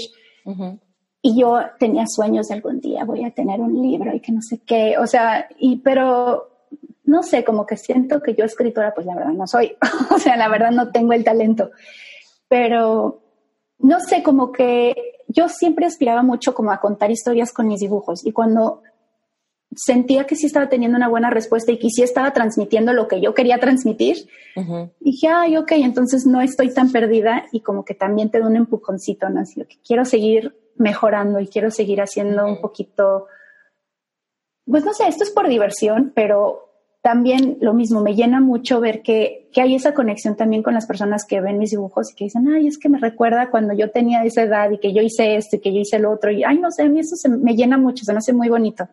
No, a mí me encantan, me encantan tus historias. Justo ahorita me estoy acordando de, de una que me llamó mucho la atención porque dije, ay, qué, qué padre que se acuerde de cosas así tan, tan chiquitas. Bueno, te digo cuál. La de que, la de la resbaladilla que te atoraste con una chamarra. Ay, sí, no, fue horrible. es una historia chiquita y ve, o sea, yo me acuerdo, ya la está escuchando todo el mundo que escucha Reinvéntate, y es como, qué padre poderte acordar de todas estas cositas chiquitas que pasaron de repente en tu vida y que de repente al adultos podemos acordarnos y reflexionar y, no sé, como, como jugo, ¿no? De, todas esas cosas que nos han pasado en la vida. ¿eh? No, sí, es que, mira, ahorita que estás diciendo eso, es que también sabes que como algo, a mí me gusta, o bueno, ya no me gusta tanto, tanto como antes, pero yo era muy fan del realismo mágico. Mm. Entonces yo era así como, ay, todos los libros así que tenían que ver con realismo mágico, yo me los aventaba, yo era así fan y, o sea, las fechas me gustan, pero a mí me gustaba mucho eso de como buscar la magia en las cosas que tal vez son ordinarias. Y como que es algo que no sé si se, bueno, yo es algo que quiero como que buscar en mi vida diaria, o sea, por ejemplo, pasar un ratito, no sé, con mi gato, con mi perro, tal vez son unas cosas chiquitas, pero en realidad no son tan chiquitas, como que cada cosita realmente impacta y como, no sé, estoy tratando de, de ser un poco más, como conectarme un poquito más con las cosas que pasan, aunque sean chiquitas, y buscarle lo bonito y no, si tengo estrés o tengo algo, ok, ahí va a seguir, pero esto está pasando ahorita y es bonito y quiero como aprovecharlo. Entonces, no sé, como acordarme de tantas cosas, por ejemplo, eso de la chamarra que me atoré, digo, bueno, tal vez una cosa muy X, pero a veces le cuento a mi, mi mamá, las ve y mi mamá me da mucha risa porque mi mamá se la pasa en Instagram, es una cosa bien extraña. Y, me dice, es que vi tu historia y fíjate, me acuerdo cuando hiciste esto y el otro y me da mucha risa que también como mi mamá está muy metida en eso. E incluso eso, como que las dos hablamos, nos reímos y es como que, ay, qué bonito, ¿no? Que, que algo tan chiquito como quedarme atorada en una resbaladilla, como que, no sé, tiene esa repercusión. No sé. No sé. es algo que pudo, te pudo haber olvidado y sin embargo, si no se te olvidó, es, que no fue tan chiquito. Son esas cosas que, mm, cuando volteamos atrás y yo que estoy muy clavada en la introspección y así, mm, ahora que desde que estoy coach y esas cosas, sí. hay unos ejercicios súper padres de conectar con tu niño interior. Y para los que nos están escuchando, ya, ya me han escuchado hablar de esto, pero bueno, hay como estas teorías, ¿no? Que muestran cómo, y tal vez también tú que estudiaste psicología has escuchado de esto, pero hay estos momentos de la infancia donde hubo una desconexión, o sea, donde algo mm. pasó que nosotros mismos decidimos que era momento como de crecer o de ya ser adultos, a pesar de que pudimos seguir siendo niños o lo que sea, pero que hubo una desconexión de esta ingenuidad, de esta ternura, de esta capacidad de asombrarnos con los, con lo chiquito, con lo, con lo mínimo. Y muchas veces pudo haber sido algo paulatino, tal vez fue un despertar rudo, quién sabe, mm. cada quien tenemos nuestras historias, pero después cuando somos adultos y queremos conectar con nuestro niño interior y poder rescatar estos sueños arrumbados en un cajón, poder rescatar esa ternura, esta capacidad de asombrarnos, etcétera, podemos voltear atrás y empezar a recordar cosas. Y es un, son unos viajes súper intensos de que de repente a mí me ha pasado acordarme de cosas que, que hace muchísimo no me acordaba, ¿no? O sea, que, que olvidé por 30 años. Una historia que ah, sí es cierto, a los cinco años a mí me encantaba hacer esto, o tenía como este juego, o tenía este ritualito con mis muñecas o con mis peluches o con, no sé, con mis hermanos o lo que sea, ¿no? Y de repente acordarme de esas cosas es como, como estos pequeños flashazos que pasan en mi mente y que, y que se siente como si estuviera tratando de agarrar agua o arena con las manos, así como de, ah, me estoy acordando de esto y cómo se sintió y eso me daba miedo, sí es cierto, y, o esto me, me encantaba o esto era súper bonito, pero te siente como esta, esta cosa así como un temor de, se me va a volver a olvidar, se me va a volver a olvidar, ¿Cómo, le hago, cómo lo encapsulo, cómo lo guardo en algún frasquito?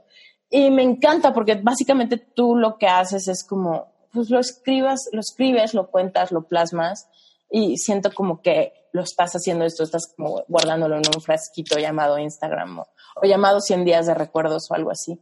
Y está padrísimo, porque siento que nos regresa a esta sensibilidad de la infancia, de nuestra esencia, de todo esto que éramos antes de muchas etiquetas, de, de muchos deber ser, deber crecer, deber madurar, deber, no sé, Sí, no, qué interesante eso, como que regresa, o sea, bueno, no sé, yo la semana pasada, no, no es cierto, bueno, este, creo que fin de semana pasado estaba, de hecho, teniendo como que mucho eso, como que en mi, este, en mi mente, eso de que, bueno, cuando yo tenía tal edad, como que me sentía de cierta manera, y lo que dices de las etiquetas, de lo del deber ser y todo eso, es así como que bien interesante, porque, sí, cuando veo las historias así de que, de, lo, de los que está haciendo en Instagram, este, yo digo, bueno, ¿en qué momento mm. como que hubo esa desconexión ahí. Hay uno de que me acuerdo que de los zapatos, de que yo compré unos zapatos, yo no sé por qué compré esos zapatos, eran unos zapatos azules horribles de tacón alto, tenía 10 años y yo andaba, yo me sentía así soñada con mis tacones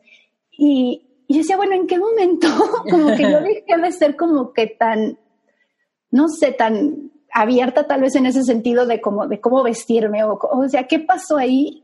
Mm y no sé, o sea, hasta yo misma me empiezo como que a preguntar cosas, o sea, como que a ver qué pasó ahí. y, y sí, bueno, creo que este proyecto sí me ha servido mucho también para cuestionarme cosas a mí misma y como que, no sé, pero sí, lo he disfrutado mucho. Y por ejemplo, has pensado, digo, Ali ya lo has pensado, pero por ejemplo, este proyecto de 100, 100 días, 100 recuerdos de, de tu vida o lo que sea, ¿Alguna vez has pensado sacarlo de Instagram y volverlo algo, una cosa así como un librito, un diario, otra cosa o no? Sí me gustaría mucho, pero no sé cómo. Yo tenía como que la idea, bueno, igual y si lo completo, después tal vez imprimo como unos, no sé, unos tres libritos así chiquitos y si a alguien le interesa, pues bueno, porque no sé, siento como que tal vez esto es muy personal y tal vez la gente se diga, ok, pues sí, qué padre que viste ese o sea, está padre, pero está ahí, ¿no? no sé, como que sería ver, pero sí tengo, sí me encantaría en algún momento tal vez sí publicar un libro que sea, o sea, mío en el sentido de que, pues sí, mis ilustraciones y lo que quieras, pero que también sea mío, pero tal vez no tan específico, como que cosas que me pasaron a mí, sino como una historia. Esa, no sé, publicar un libro que yo ilustre es así como la meta hasta ahorita. Si es algo que me encantaría llegar a hacer en algún momento, y pues no sé, si, si, en algún momento hay alguien que le interese lo de las historias, pues ay, yo encantada, ¿verdad? Pero no sé, siento que es muy específico. No sé, tal vez no o guiar a alguien, o sea, no sé, o, sea, no, no sé, no, no, existe quizá, pero a mí me encantaría tomar un taller contigo, así de enséñame cómo haces tu proceso de recordar y cómo haces el proceso como de encapsular y, y plasmar, ¿no? O sea, es más, o sea, yo siento que he tratado como de, mm, como que llegó un punto de que mi Instagram como que me empezó a dar toda la flojera del mundo. Mm. Así como de, eh, ¿qué posteo? O sea, como que se me empezó, mm. empezó a dar toda la flojera del mundo y como que empecé a hacer eso de decir, a ver, ¿en qué estoy pensando? ¿Qué cosa, qué reflexión traigo en la cabeza? ¿Cómo puedo como bajar esa reflexión a un pequeño texto y alguna foto que me haga referencia conmigo obviamente no son ilustraciones, pero bueno, esta foto que para mí tal vez es mi café o, o, tal vez soy yo en cierto lugar o yo de niña o algo así, y decir, bueno, ¿cómo puedo esto que me hace reflexionar, cómo lo puedo bajar a un pequeño texto? Quizá resuene con alguien. Y llevo muy poquito tiempo de estarlo haciendo. Yo creo que debe haber sido como un mes, un par de meses de que llevo como echándole más coco a los copies que meto a las fotos de Instagram. Y he notado así cañón como, como yo, como que me da un poco de paz pensar que encapsulé tantito un pensamiento. Sí, sí, sí. es muy una liberación, así como ya lo escribí, ya lo encapsulé, ya me siento como más tranquila de tratar de retener todas mis reflexiones al mismo tiempo en mi cabeza. Sí, no, es que, es que qué interesante, o sea, como que siento que es muy difícil, bueno, no sé, yo a mí se me hace muy difícil, como que yo siento que soy una persona muy dispersa. Y y yo sé como sí batallo mucho, incluso cuando estoy hablando con alguien como que para, si estoy sintiendo algo, para mí es muy difícil como expresarlo así concretamente. Entonces, eso que dices de que te, o sea, sentir una paz es así como que también, pues es ya como buscar claridad y es así como que, ok, lo que sentía es esto, concretamente es esto. Ay, qué padre, está fuera y tiene sentido. Sí, y es muy padre. Bueno, no sé si es exactamente lo mismo, pero pero sí. yo también siento esa paz cuando ya digo, ok, ¿qué siento? Esto, lo leo. Ok, tiene sentido. O sea, también siento, también siento esa paz, te digo, igual es más o menos. Sí, totalmente, totalmente, totalmente. ¿Has leído, has sabido de un, es un libro súper conocido aparentemente, yo me acabo de enterar de él, pero es un libro bastante antiguo, como de los ochentas, que se llama The Artist's Way. Ay, sí lo he escuchado, pero nunca leí. Una, la, la autora se llama Julia Cameron. Yo, la verdad me acabo de, encontrar con esto, pero resulta que es como súper conocido y mucha gente creativa o psicólogos, coaches y tal, como lo han leído. Y este libro propone un reto que se llama Morning Pages. La autora le llama Morning Pages. Y se trata de que todos los días en la mañana, y esto es un ejercicio de coaching también, conocido como escritura libre, pero se trata como de todos los días en la mañana escribir tres hojas, mínimo tres hojas, de lo que sea, antes de todo, antes de tu café, tal vez después de ir al baño, pero antes, antes de que te empieces a activar, antes de que te cambies, antes de que te bañes, antes de que casi casi despiertes por completo al mundo real, escribir tres hojas de lo que sea, lo que sea, inclusive si es no sé qué escribir o este ejercicio es absurdo o no se me ocurre nada bueno, aún escribir eso y y se trata de hacerlo hasta que rompas brecha, hasta que rompas el hielo contigo mismo, hasta, mm. que rompas el hielo con tu mismo estereotipo de no se me ocurre nada, o no sé qué poner, o no sé cómo llegar a esos pensamientos profundos, ¿no? Que me pues cuesta trabajo poner en palabras, etcétera. Y es un reto que creo que voy a empezar. Ya he tenido dos conatos, dos simulacros de empezar a hacer mis morning pages, pero esta vez sí lo voy a hacer, aprovechando que fue mi cumpleaños la semana pasada. Y este. Ay, feliz cumpleaños. Gracias. Pero voy a empezar a hacer estas morning pages porque siento que es algo que, que tiene ahí como una mina de oro atrás y que sé que si estábamos y si empezamos como a plasmar de la forma que sea, de la forma que, y esto para la audiencia, o sea, quizá no les bueno ilustrando, quizá no les bueno escribiendo, quizá no les bueno no sé, haciendo trabajos con las manos o algo así, pero ábrete la posibilidad de, pues de dejarte llevar y si ya sea en tu teléfono, en tu computadora, con papel o lo que sea, pero de hacer esas morning pages y a ver qué surge después de romper un poquito el hielo. aparte, lo más padre es que es un ejercicio íntimo, no tienes sí. Facebook ni mostrárselo a nadie.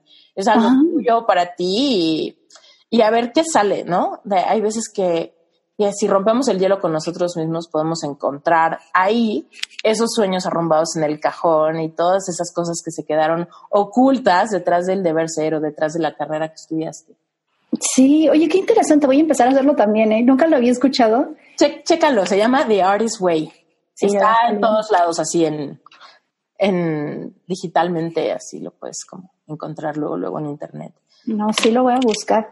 Y te digo, lo que dices también, no sé, de que tal vez las personas que están escuchando tal vez no, no, no, no son escritores o no dibujan, no, no nada, pero mira, es bien, bueno, es que los seres humanos somos seres creativos por el, o sea, por el simple hecho de ser un ser humano eres un ser creativo.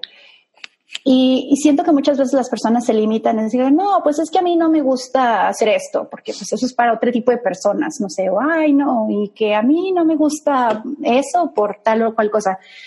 Pero siento que, bueno, no sé, igual y soy muy yo, siento que muchas veces sí nos hace falta como conectar con nosotros mismos.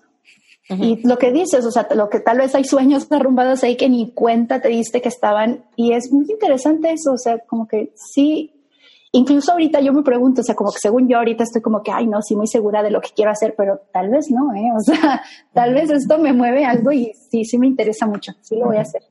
Mm, padrísimo. Si lo haces, ahí me cuentas cómo vas, porque yo también te digo que voy a empezar mis morning pages. Y la, la, la, el reto de esto, y para los que se quieran unir a, nosotras, por favor, lean la explicación de Julia Cameron, que obviamente es muchísimo más buena que la mía. Además, es un libro que está traducido como 18 idiomas o algo así, entonces, también. Pero la cosa es constancia. O sea, como que algo que ella explica es que la cosa es constancia. Es como no cuando tengas ganas, no cuando amanezcas de buenas, no cuando estés. Es como todos los días, ¿ok? O sea, la clave es esa, que si amaneces con gripa y con migraña, hazlo. Si estás triste quieres gritar, hazlo. Si estás feliz porque te acabas de ganar la lotería, hazlo. O sea, no importa realmente lo que esté sucediendo, porque en este en esta constancia de todos los días, a pesar de lo, cómo te sientas, es donde se empieza a romper ese, esa como, como barrera de la creatividad, ¿no? Esa como, como cosa de decir, es que como que no fluyo como tal persona. Y a mí no me, no me salen las palabras tan bonitas como a Carla en sus copies de sus imágenes. o, ¿no? O sea, no importa. O sea, la cosa es rompe el hielo, rompe el hielo. Y hay que el hielo es, son dos metros, ¿no? Tal vez con un picayelo y una semana salgas del otro lado. Y hay veces que quizás sean tres kilómetros. Pero la clave es disfruta tu propia como aventura creativa de conocer internamente. Y la verdad es que de ahí sale como, salen, salen muchas cosas que, digo, apenas lo voy a hacer. Pero la, promesa y los testimoniales de gente que lo ha hecho es como, salen muchas epifanías, salen como muchas cosas maravillosas que no te acordabas y, y qué mejor que, que reconocerte a ti mismo y la, obviamente la gente que escucha Reinventate es porque tienen como este gusanito de, reinventarse, de crecer, de, superar miedos, de superar cosas que ya no nos sirven quizá, ¿no? Entonces, este ejercicio puede ser padrísimo y obviamente si lo hacen, pues compartan, nos los que están escuchando este episodio, pues, pues dejen un comentario por ahí, díganos qué onda. Sí. Va a estar bien padre compartirlo, pero bueno. No, es muy interesante. No sé de quién es esta cita. Ahorita estabas mencionando eso de que hay que hacer las cosas aunque no queramos. No sé de quién es. De que la creatividad tiene que encontrarte trabajando. ¿De quién es? Mm, no sé, pero sí la he escuchado. Quisiera decir que es como de Einstein o algo así. Creo que, no, creo que hasta sí. ¿eh? no, sé, la verdad. Pero, pero sí es cierto, ¿no? Es así como el filtro que a veces nos ponemos y así como que, bueno, no voy a hacer esto porque no tengo ganas, no estoy en el humor de hacerlo. Es así como que, bueno, pero y hay veces que pensamos que para ser creativos tenemos que sentirnos bien. Y muchas veces la creatividad puede salir del dolor. O sea, y digo, quién sabe, ¿no? Tal vez solo estás aburrido y no estás pasando por dolor. Pero el, punto, no, el punto no es ser dramática, pero sí el punto es, yo la verdad es que mis grandes pasos en la vida hacia mi verdadera vocación han surgido de momentos dolorosos y no de momentos de felicidad. Sí.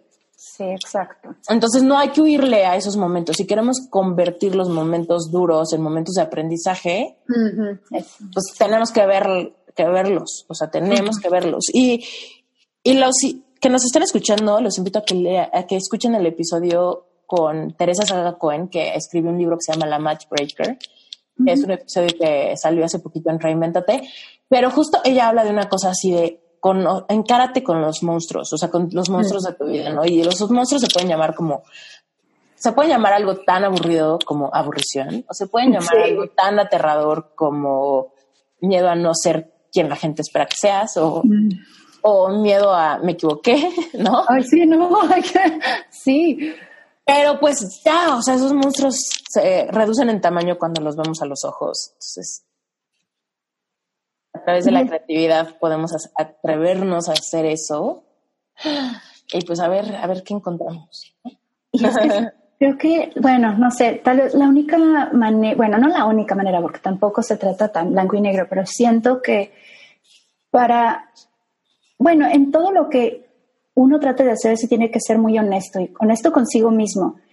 Y es eso, o sea, si, si hay algo en lo que tengo miedo, bueno, no sé, yo soy muy eso también, o sea, si hay algo que en lo que no, no sé, que quiero enfrentar, o sea, igual y por qué no compartirlo, también a veces muchas veces, o sea, se encuentra, cuando te digo eso de la conexión, bueno, no sé si estoy teniendo como mucho sentido, ahorita estoy en ese punto en donde te digo, soy muy dispersa, pero... Eh, a veces conectar con mucha gente que está pasando también, tal vez no por tú, pero muchas veces cuando, por ejemplo, si haces algo como escribir, si haces algo como, no sé, dibujar, y eso, y eres honesto contigo mismo, dices, ok, bueno, eso es lo que estoy sintiendo, nunca sabes a quién tal vez puedas estar, entre comillas, ayudando o, o conectando. Entonces, a mí eso se me hace también muy importante. Creo que es, si vas a hacer algo, hacerlo como muy honestamente, pero no para las otras personas, sino para ti mismo no sé si eso tenga mucho sentido, no sé. Y no es fácil, no es fácil, porque sí a veces sí te encuentras con cosas que es así como que hay mejor como que guardarlas así como que por abajito, pero sí. No sé, es como... Hay partes muy vulnerables, ¿no? Sí, sí, sí. O sea, no sé, por ejemplo, bueno, tal vez es un ejemplo muy como muy cursi, pero por ejemplo, uno de mis pintores favoritos es Van Gogh porque no sé, o sea, no sé, tal vez es porque yo conozco la historia de su vida y que ya me la sé y que sé, ay, bueno, aquí puedo ver eso. Pero ves, ves un trabajo tan, tan como feliz, como tan liberador, como que se nota que él era feliz en ese momento mientras estaba haciendo eso, pero también como que ves que hay algo detrás de eso, que no todo era, como que estaba tratando de ser honesto, pero como que muy en su manera. Y siento que eso es lo que lo hace tan, tan buen pintor. No es la técnica, no es esto, no es lo es qué vulnerable se vio y qué, tan tanto se abrió a la hora de pintar sus cosas. No sé, te digo, tal vez soy yo como que me sé la historia y ya estoy interpretando cosas que ni al caso, pero no sé, es como que muy importante, siento yo, la honestidad con, con uno mismo. Sí, y, pero, ¿sabes cuál es la cosa? Que yo creo que O sea, como que ahí está la cosa, que luego no sabemos ni, ni por dónde empezar a ser honestos con, nosotros mismos. Estamos tan perdidos, la línea se vuelve tan borrosa entre cuál es honestidad y cuál es mi, como mi máscara o, mi personalidad creada por medio de los años. No, hay muchas veces que somos una persona en la oficina, otra persona en la familia, otra persona con mi pareja, otra persona, ¿no? Y entonces de repente es como, puta, a ver, ¿en qué momento estoy generando una persona por medio del deber ser y en qué momento soy yo y en qué momento es mi adicción al drama y en qué momento es mi emocionalidad. Sí. Pero bueno, no importa, no importa porque es un, es un viaje, o sea, es un viaje a conocerte, ¿no? Y nadie te está revisando. O sea, esa es una de las cosas que yo le digo a la gente. Es un ejercicio tú contigo. Y si la, y si la cagas y estás escribiendo algo y te das cuenta que te clavaste en el drama porque pensaste que tenías ahí un drama, pues luego al día siguiente quizá te salió sin drama y date la oportunidad de de hacer eso, o sea, de hacer combinaciones de colores con tus emociones, con tus sentimientos, con tus palabras y a ver qué sale. Y por ahí sentirás quizá eso que sentiste tú cuando estabas dibujando en las aceras, de decir, aquí se sintió tan bien, aquí se sintió tan alineado, aquí se sintió tan fluido, tan peso en el agua, que empiezas a ver, ah, aquí, aquí la línea se vuelve más clara, aquí, aquí lo borroso se disipa, aquí, ¿no? Y de repente hay libertad y de repente hay epifanías. Esas son las epifanías, cuando, cuando tenemos ese sentimiento de, de se prendió el foco, ¿no? Sí. Esas son las epifanías. Y también eso, bueno, igual y volvemos así como que hacemos un círculo completo. También eso que dices, nadie te está revisando. Y sí es cierto, y tampoco nadie te está pisando los talones. O sea, cuando estamos tratando de elegir carrera y así, o sea, tampoco, ahorita, tampoco nadie nos está obligando a nada, nadie nos está checando, o sea, como que también relajarnos en ese sentido y, y como que disfrutar el proceso de crecimiento personal lo más que se pueda, siento yo. Sí, totalmente de acuerdo contigo. Carla, ha sido un placer platicar contigo. Ay, igualmente. Muchas gracias por invitarme, en serio. Te lo juro que me da mil ilusión hacer algún proyecto contigo. Ya después, fuera del aire, haremos algún plan macabro pero um, de verdad, gracias por haber estado aquí. Siento que tu historia es súper inspiradora. Ojalá que la gente que nos está escuchando, que quizás sientan que están en el camino erróneo, dedicándole el mayor tiempo de su día a algo que no les apasiona, eh, sientan como ese empujón a abrirse a la posibilidad de, de regresar a lo básico, de regresar a sus sueños de infancia, a esos días de meterse en la casa de campaña, en el patio, a donde sea, no importa, no importa. Recuerda qué era lo que tú hacías de chiquito, qué era donde te sentías tú y, y de qué soñabas cuando estabas, cuando estabas sintiéndote como pez en el agua, ¿no? Sí, ay, qué bonito.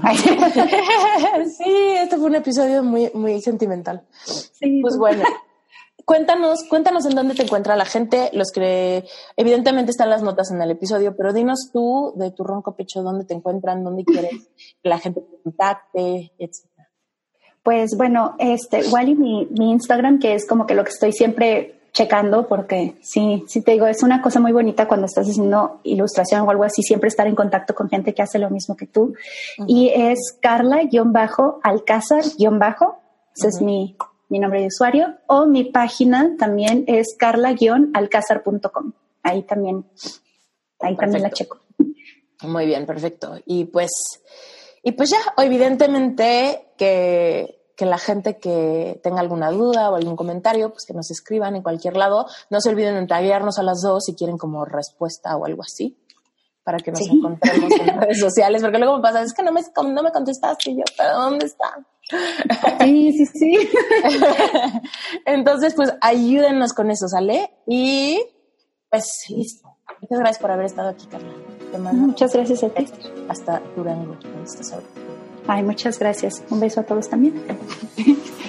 Si tú conoces la ley de la atracción, probablemente sepas que en lo que te enfocas se expande. Tal vez lo hayas puesto a prueba y te hayas llevado unas muy gratas sorpresas de manifestaciones inmediatas de cosas maravillosas en tu vida. O tal vez no, tal vez te hayas frustrado muchísimo porque has dicho, ¿por qué para mí no funciona?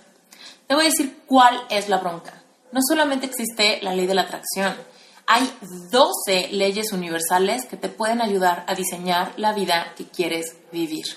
Una de ellas, y mi personal favorita, es la ley de la atracción. Simplemente que cuando conoces las otras 11 leyes universales, entiendes las cosas desde una manera mucho más, ¿qué te diré? Mucho más responsable, mucho más redondo, mucho más global. Hay cosas muy chiquitas, cosas muy peculiares, que una vez que las entiendas, vas a empezar a ver resultados en tu vida. Vas a empezar a manifestar oportunidades, amor, familia, sueños. Todo aquello que quieres realmente va a tomar forma.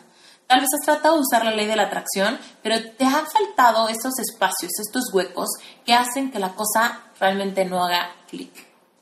Entonces, también, si tú has usado la ley de la atracción, pero de alguna u otra manera de repente te estancaste, de repente dijiste, bueno, al principio me estaba funcionando muy bien, pero de repente algo pasó que ya no me funciona, no sé si ya no pienso igual, si ya no visualizo igual, si mis decretos dejaron de funcionar. Te entiendo, alguna vez yo me sentí así, dije, ¿qué onda? Descubrí la ley de la atracción, todo empezó a funcionar, empecé a tener cosas increíbles en mi vida, empecé a manifestar dinero, oportunidades, clientes, inclusive el amor de mi vida. Pero de repente algo pasó que sentí que me estanqué, que sentí que manifesté hasta cierto punto y de repente me topé con algo y no sabía qué era. Empecé a rascarlo y dije, seguramente tengo creencias limitantes por ahí, creencias limitantes que no he encontrado, que debo de sacar desde la raíz. Tal vez sí, pero tal vez te pasó como a mí, que realmente había perdido de vista las otras 11 leyes universales que complementan la ley de la atracción. Así que te invito a que las conozcas conmigo. Si quieres más información, entra a esteriturralde.com diagonal 12 leyes. Nos vemos por ahí.